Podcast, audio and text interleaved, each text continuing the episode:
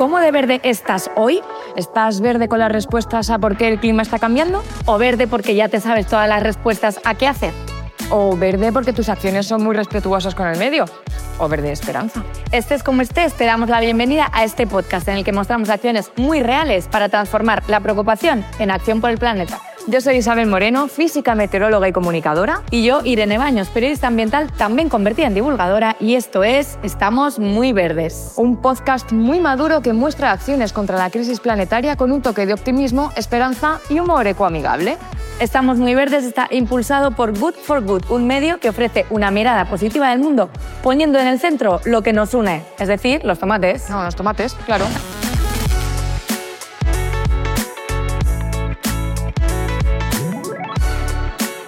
¿Tú cómo estás hoy? Bien, con motivación hoy. Porque hay que ser así, Isabel. No podemos dejarnos apabullar por la crisis climática. Hay que seguir mostrando que se pueden hacer cosas. Vamos a hablar de vecinos de qué podemos hacer desde nuestras casas. Porque cuando tú piensas en qué puedes hacer en tu casa, bueno, tú no, porque tú... Claro, nosotras ya estamos un poco viciadas con este tema. Sí, sí, sí.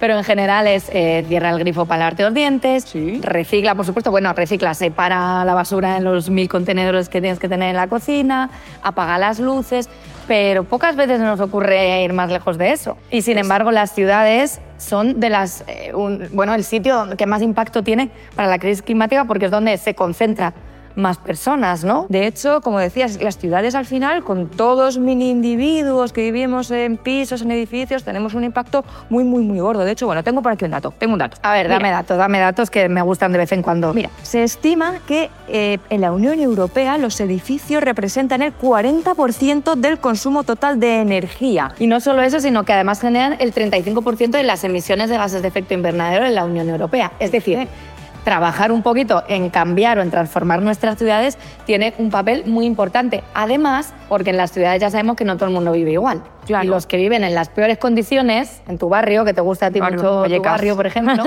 los que viven en peores condiciones son los que más van a sufrir estos impactos. Tú como meteoróloga esto te lo sabes, la isla de calor. Cuando tú tienes un terreno, eh, el aire está circulando y demás. Cuando tú tienes una ciudad, tienes suelo con asfalto, tienes edificios, tienes calles pequeñas y eso favorece que el aire no se mueva tanto. Y luego además con el asfalto, con los edificios, ponemos además, imagínate, máquinas de refrigeración que eso suelta calor. Nuestro aire acondicionado, ¿no? El aire acondicionado, claro, a ti te echa el aire fresquito para dentro de casa, pero para afuera te estás echando aire cálido. Entonces, eso también, si no hay ventilación, contribuye a que suba más la temperatura fuera. Si no tenemos zonas verdes que ayudan a que baje esa temperatura, sino que tenemos asfalto, eso contribuye a que la temperatura dentro de las ciudades pueda ser superior a la que encontramos en la periferia o en zonas rurales. Claro, y además como en España el 80% de la población vive en ciudades, uh. pues es necesario que hagamos una transformación y un trabajo en estos edificios. Claro, Así que hoy vamos desde, a ver. Desde tu casa, desde los edificios, puedes hacer muchas cosas. Porque muchas veces dejamos a un lado que contribuyendo a una acción colectiva también estamos haciendo acciones para luchar contra la crisis planetaria. Y esto es muy desconocido y es de lo que vamos a hablar hoy. Vamos a preguntarle a la gente de la calle qué opina, ¿no? Porque esa gente vive en edificios, vive en ciudad. ¿Qué sabrán ellos o qué harán? ¿Nos sorprenderán las respuestas? Yo creo que sí, que sí. A verlas. Tomatódromo.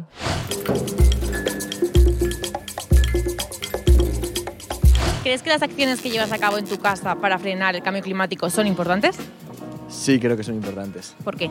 No sé si el cambio que hace, cambiando, o sea, aportando cada uno lo que puede en su casa, es muy grande, muy pequeño, pero sé que si nadie hace nada, no va a haber ningún cambio. Yo creo que sí, porque al final, si todos vamos pasando del tema, eh, se junta lo que se junta. Todas las medidas afectan y es muy importante el, cambio climático, ya lo estamos viendo en todo. Pues sí, es muy importante concienciarnos de que tenemos que reciclar, que que tenemos que gastar menos agua. Y ya estamos viendo los cambios en las lluvias, en las sequías y ya luego nuestros nietos será terrible. Porque te ayudan a dar, digamos, el primer paso para conseguir, digamos, seguir reciclando y seguir clasificando los envases en, en cada contenedor correspondiente. Claro, ¿y qué medidas tomáis vosotras en casa? Eh, no malgastar el agua, la energía eléctrica, usar lo necesario. Yo reciclar no reciclo, lo tengo que decir por una razón que es que quita puestos de trabajo y está demostrado. Entonces yo eso lo asumo. Hay que poner en modo eco la, el lavavajillas, la, la, lavadora, desconectar también los, los, cargadores de los móviles. Sobre todo gastar poca luz porque paquemos poco también. Y el agua pues también. Si, si no dejar el grifo abierto ya lo tonto. Enjabonas, cierras y luego así, no dejarla caer alegremente la ducha. Bueno, yo creo que también es muy importante bolsas de, de estas de tela, eh, llevar a la compra los carros, que te den cuantos menos bolsas mejor de plástico. Un poco lo, lo clásico, ¿no? Dividir la, la, basura por orgánico, plástico, vidrio y luego tirarlo todo a diferentes contenedores. O sea, tampoco hago nada en especial, pero creo que hago un poco pues, lo mínimo. ¿Y creéis que vuestros vecinos eh, son sostenibles? Habrá gente que se lo tome en serio y habrá gente que le da igual. Pues yo no tengo ni idea, porque solo le doy los buenos días, o sea que no tengo ni idea. Hay personas que tienen conciencia y otras que no que van a su rollo. Ay, no lo conozco. Al presidente, al de al lado, seguro que sí. Es muy responsable ese señor. Sí, yo creo que sí. Al final y al cabo eh, hay muchísimas eh, campañas sobre el medio ambiente, entonces creo que la gente está mucho más concienciada con ello. Entonces espero y quiero creer que sí. Y a algunos sí, a algunos les interesa. Eh, vecino responsable, por favor, queremos saber quién eres. Escríbenos, haznos saber qué haces en tu casa. Vamos a ver si supera eso del reciclaje que les encanta a todas las personas. Yo también quiero conocer a ese vecino responsable. Que salga del anonimato, por favor. Vamos a sacar nuestros tomates hoy con un invitado muy especial.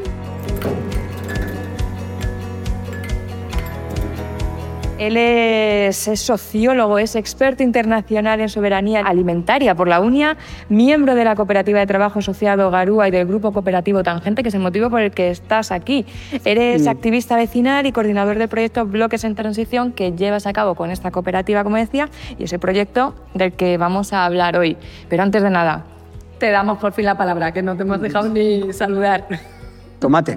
Tomate, tomate, ¿qué tomate sacamos? Yo saco el verde. Yo saco el es verde. un verde, sí, está poco, poco maduro. ¿Por qué? Porque hablamos mucho de acciones individuales y no hablamos de acciones colectivas. Es verdad que, como decía una de las personas entrevistadas, los cambios personales son importantes, digamos que son una de las piezas irrenunciables ¿no? de los procesos de cambio, pero solo sumando acciones individuales no vamos a lograr la capacidad de impacto que necesitamos y entonces nosotros abogamos por integrar las acciones individuales en el marco de acciones colectivas. Pues yo en esa misma línea me quedo con el verde, la apariencia verde que tiene el reciclaje, cuando por supuesto hay que reciclar, pero como bien nos acaba de explicar Cois, en realidad es una de las acciones menos importantes cuando hablamos ¿no? de frenar los impactos de la crisis climática, pero nos sirve mucho para hacer el check de la conciencia tranquila. Claro, es que cuando pensamos en qué podemos hacer desde nuestra casa o desde nuestro edificio, hacemos como ese, esa checklist ¿no? de la que hablabas y decimos reciclar, vale, bien.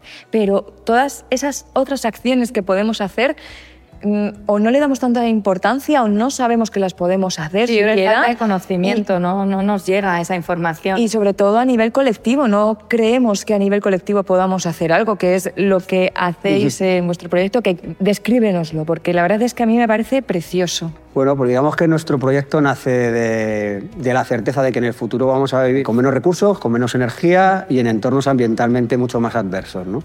Y para adaptarnos ¿no? a esta certidumbre, que es de las pocas cosas que sabemos que van a sucedernos seguro, eh, sin embargo nuestras ciudades no se están adaptando. ¿no? Y nosotros pensamos que una escala de intervención ideal podían ser las comunidades de propietarios, las comunidades de vecinos y vecinas, en la medida en que nos permiten, ¿no? en proximidad, generar estas dinámicas colectivas. Claro, porque pensamos en una ciudad como Madrid, qué difícil va a ser cambiar, ¿no? Porque bueno, te tienes que ir a vivir a un eh, ecopueblo, ¿no? Una ecoaldea para conseguir la transición y vosotros demostráis que aquí mismo se puede hacer, en Vallecas, ¿no? En Vallecas, qué precioso barrio. Eh, mejor. es el mejor barrio de, de, todo el mundo, ¿eh? Y nos hablabas antes de esos beneficios ecológicos, ¿no? También que puede eh, traer esta forma de convivencia. ¿Cómo exactamente? Explícanos un poco. Bueno, nosotros trabajamos a las comunidades lo que les tratamos de transmitir es que este proyecto es un, un experimento que trata de validar una hipótesis y es que si, si, convertimos unidades de convivencia en muchos casos forzadas y no hemos elegido con quién vivimos, ya. en comunidades que proactivamente se organizan para hacerse cargo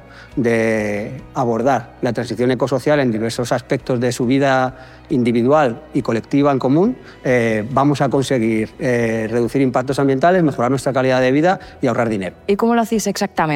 Bueno, pues lo que hacemos, el, proyecto está vinculado a la Asociación Vecinal de Palomeras Bajas y ahí hemos montado lo que llamamos la Oficina de Transición Justa. En esta oficina lo que hacemos es una serie de actividades públicas abiertas al barrio donde abordamos temas relacionados con transición energética, con dinámicas de cuidados y mejora de la convivencia en, en las comunidades, temas de movilidad, temas de alimentación, temas de jardinería, naturalización y digamos que se trata como de generar cambios integrales partiendo de las necesidades y de las cuestiones que más motiven ¿no? a las propias comunidades. ¿Cómo hacéis que una comunidad sea más eficiente energéticamente? Digamos que hay una parte de hacer alguna serie de talleres de sensibilización para lo que cada familia pueda hacer de puertas adentro, es decir, que es algo un poco más trabajado y lo que estamos tratando es como de acelerar todas las dinámicas de transición energética a nivel de edificio con, con las propias comunidades. ¿no? Entendemos que hay una parte de cuando hablamos de la transición que tiene que ver con, con adaptar nuestros estilos de vida uh -huh. y otra parte que tiene que ver con adaptar nuestros edificios, ¿no? arquitectónicamente, con sus infraestructuras, sus instalaciones y a partir de ahí es, por ejemplo, con todo el tema de eh, placas solares, autoconsumos colectivos, autoconsumos eh, individuales ¿no? entre las propias azoteas para los grupos de vecinos que estén interesados, pues lo que hacemos es acompañar, asesorar, facilitar el, el trámite de ayudas.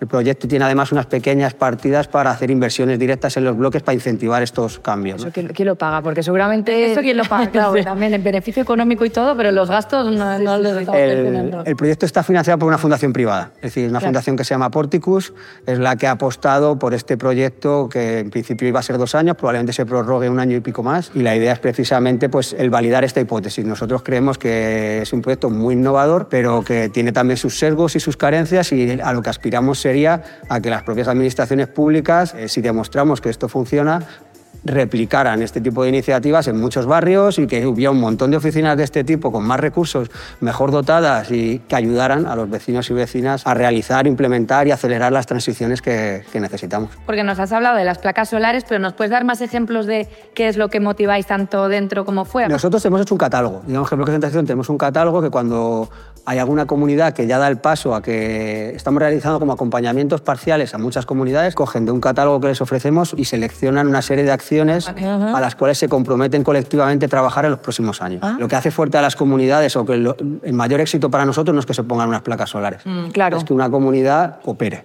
opere. Es claro. decir, en la medida en que sean capaces de ponerse de acuerdo para solucionar problemas, que haya mecanismos, complicidades ¿no? entre vecinos y vecinas, eh, van a ser capaces de hacer frente a otras situaciones de riesgo, a problemas o a, a los desafíos ¿no? que están por venir. ¿Qué acciones recomendarías tú que son más sencillas de implementar en una comunidad, así sin mayor ayuda? Pues sobre todo las, los temas relacionados con los cuidados en la medida en que son como más sencillos. La clave es generar como una inercia, uh -huh. una dinámica dentro de la propia comunidad que incentive esto. La gente piensa solo, hay que hacer una transición energética, molinos, placas y coches eléctricos. Claro. Todo el tejido social mm. y todo lo demás que conlleva incluso consumir menos, que poquito se menciona. Es totalmente desconocido, yo creo. Entonces, ¿qué filosofía hay detrás o cómo conecta toda esa eso ecosocial y solidario con el cambio climático? Partimos de, de, entender que es indisociable asumir las dimensiones sociales del cambio climático con las cuestiones ecológicas, ambientales, y digamos que son dos problemáticas que o se resuelven juntas como si fuera un sudoku o no se va a resolver ninguna de las dos. ¿no? Y eso que nos hace, nos hace llevar nuestra mirada y nuestra atención pues, principalmente a los barrios pues, más precarizados, puesto que son quienes más eh, sufren los impactos directos también del propio cambio climático, aparte de la precariedad y de la crisis económica. Decía Julio Díaz, le, no sé si le conocéis sí. a Julio Díaz, del Instituto de Salud Carlos III sí. de Madrid, que sabéis que es experto en los impactos en la salud de las olas de calor junto con Cristina Linares. Y él dice que para el impacto de las olas de calor influye muchísimo más el código postal, postal que el código genético. Brutal eso. ¿eh? Y sí, y es una de nuevo un tema muy invisibilizado, ¿no? Que pensamos que esto nos afecta a todos por igual y al final ser vulnerable o los más vulnerables son los que a la vez más van a sufrir los impactos y a quien más hay que poner en el centro de estas. A raíz de estar trabajando en el proyecto, por ejemplo, todas las cosas que hemos ido descubriendo y que estamos investigando es, todo el tema de cómo están diseñadas las ayudas públicas. En las últimas investigaciones eh, periodísticas vienen a plantear que el 20% más rico de nuestro país está acaparando el 30% de las ayudas a transición energética.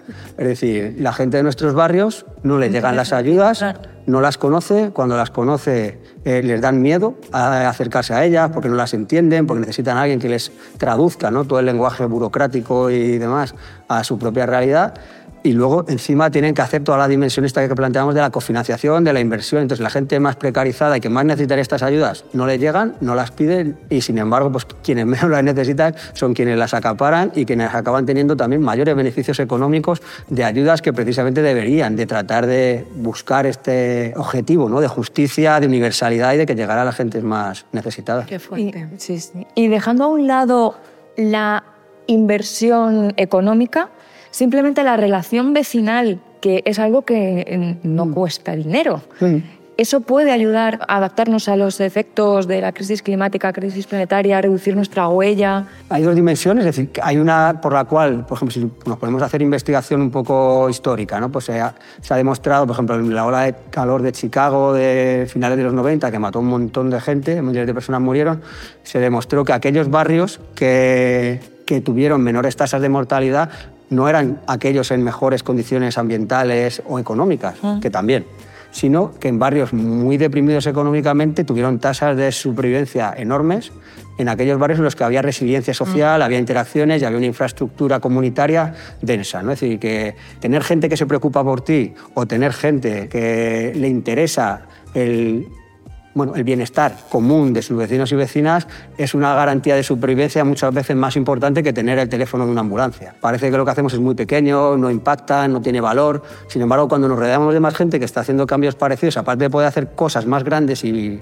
más importantes, nuestra sensación es que le damos más sentido ¿no? a estas transformaciones individuales. al final siempre estamos con la dicotomía de ¿es mejor la acción individual o colectiva? Pero en estos casos es la misma, ¿no? Porque al final tu acción individual también inspira al resto o se convierte en colectiva al compartirla. Oye, con esto de la acción individual y colectiva me he acordado de una frase del tomatódromo que como no queremos que nadie se quede aquí con falsas ideas en la cabeza, tenemos que desmontar un poco algún bulo de vez en cuando. Eh, dice una chica, comenta que no recicla porque eso quita puestos de trabajo. No sé esto cómo lo vemos. Uy. Está, está rojo, está rojo, de, rojo, de, rojo, de, rojo de vergüenza. Uy, de rojo de uy, uy, uy, uy. No, bueno, pero claro, ahí la responsabilidad que tenemos las que comunicamos, porque igual es que no estamos transmitiendo bien el mensaje, ¿eh? si la gente sigue creyendo esto. Que, que, nos escuchen. Compartid, compartid, compartid. Información, ya sabéis que es de lo más importante que podemos hacer, hablar y compartir esto. ¿Y cómo hacéis para convencer a la gente? Porque yo estoy ahora, estoy en modo Grinch. Eh, ya, estoy un poco en modo Grinch. Porque estoy pensando, las cosas que, que estás contando, ¿qué se diría en mi comunidad de vecinos? Mm. Y digo, mira, ponemos un armario con estas herramientas para que lo utilicemos todos los vecinos y, y diría, sí, ya, para que venga el que se mete después en la escalera de incendios y nos rompa esto y lo robe y después lo ve. En realidad estás en modo realista. Tristemente mm. o, no, pero claro, es que eso no tiene por qué pasar. Y seguramente esto que te estoy diciendo, este tipo de respuestas, la encontréis un montón de veces. Hay una parte en la cual cuando llega algo nuevo, nuestra, una de nuestras primeras formas de respuesta es buscar precisamente todas las pegas. Sacar todas las, eso, pues las carencias que tiene la propuesta, todo lo que puede ir mal. Sí. ¿Por qué? Porque eso nos garantiza que no vamos a tener que comprometernos con ella, ni dar ningún paso, ni cambiar. Entonces, es como un mecanismo reactivo. Entonces, ah. yo creo que una de las claves es tratar de mostrar las potencialidades positivas que tendría ese cambio. ¿no? Cuenta casos de éxito, para que veáis que se puede, se puede, funciona. Y hablamos de teoría, hablamos de acciones reales, escalables y que se pueden repetir y ampliar. ¿no? Bueno, pues hablamos de comunidades en las cuales hay, si son comunidades medianamente grandes, pues han sido capaces de generar mecanismos a través de grupos de WhatsApp y de mecanismos de organización más o menos informales, de cuidado de infancia para temas de conciliación. Hay alternativas muy grandes, muy positivas, muy inspiradoras a todas las escalas. La clave es realmente eh, ofrecer ¿no? este pequeño atlas de alternativas que, de forma que resulten atractivas y, próximas a la gente y que puedan ser democratizables de alguna manera. Bueno, grupos de consumo, yo creo que tú y yo sabemos lo que son, pero no sé si quienes nos están Ah. escuchando saben lo que son los grupos Es de consumo. verdad, ¿Lo- venga. ¿Puedes explicarlo? Sí, son digamos que formas de organización colectiva por las cuales un grupo de personas, familias, se organiza para comprar directamente a productores o a través de pequeñas distribuidoras intermediarias con criterios sociales, pues eh, sus productos de alimentación a, bueno, pues en unas condiciones que son mejores, puesto que generas unos volúmenes mayores que una persona individual yendo a una tienda o a un supermercado. Pues son también espacios de vínculos vecinales, bueno, como que tiene también muchas dinámicas virtuosas. Tenemos que ir cerrando, Cois, nos encanta hablar contigo. Yo me quedo con lo de contra la soledad no deseada transición ecosocial. Yo te quiero preguntar una última cosa y luego te dejo a ti la tomatada. Vale. Eh, para quien nos esté escuchando desde casa, si se ha motivado, le ha encantado esta idea, ¿cómo inicia, cómo se pone en contacto, qué puede hacer como primer paso? Bueno, pues puedes buscar en la página web de Tangente o poner bloques en transición Tangente y ahí bueno, pues accede al proyecto, el pequeño, la pequeña web y está la forma para contactarnos. Pues la última pregunta, aunque no ha terminado este proyecto y este experimento, ¿qué tomate le sacas a tu proyecto? Lo voy a poner rojo muy maduro, incluso ya pasaete, no en el sentido de madurez del proyecto, sino porque es cuando puedes sacar para buscar las semillas. Y yo creo que, creo que este proyecto, en el fondo, lo que es es un- una semilla y lo que tenemos que hacer es, cuando miramos estas semillas, no ver, como decíamos antes, las carencias, lo que falla, a dónde no llega nuestro proyecto, sino ver la nueva planta que es capaz de brotar a partir de ahí. Qué bonito, entonces nos sumamos al rojo, por, ¿no? Por muchos más tomates y muchísimas gracias por venir a plantar semillas a este programa, que ya sabes que nos encanta tener producción ecológica, local y comunitaria. Pues, muchas gracias a vosotras por la invitación y por dar visibilidad ¿no? a este tipo de microalternativas. Es que, es, es que no son tan micro, no son tan Mm. micro. Poner Que esperemos que cada vez sean menos micro Claro. y que se vuelvan Sí, Claro casi lo habitual, ¿no? que no solamente sean residuales. pues a replicar semillas. A toca. replicarse. Eso es. sí. Y no sé desde casa qué opinarán. Bueno, desde casa, desde el metro, desde el autobús, desde el tren, desde donde nos estés Desde el puente de. Vallecas, a lo mejor. Desde el puente de eh, Vallecas. Y espero que sean muchos vallecanos y muchas vallecanas las que nos están escuchando. Y desde el resto de España, ¿vale? Yo como representación no madrileña animo también a la regionalización de estos proyectos y de las semillas de- del compartir. Por si no había quedado claro, yo es que soy de Vallecas. Entonces hay que... Por si no había quedado claro. barrios, Bueno, sí, sí, sí. muchísimas gracias y esperamos vuestros comentarios en nuestras redes, que Isabel, ¿cuáles son? Estamos muy verdes en Instagram y también las redes sociales de Good for Good, tanto en Instagram como en YouTube, donde también tenéis un montón de contenido muy interesante con el lado positivo del mundo y poniéndonos a nosotros, al ser humano, como el centro. Esto ha sido todo por hoy en Estamos Muy Verdes, un podcast muy maduro impulsado por Good for Good que muestra acciones contra la crisis planetaria con un toque de optimismo, esperanza y humor ecoamigable. Y os esperamos, por supuesto, en el próximo capítulo. Y mientras tanto, nos podéis seguir en YouTube, en Evox, en Spotify y en Apple Podcast. Hasta la próxima.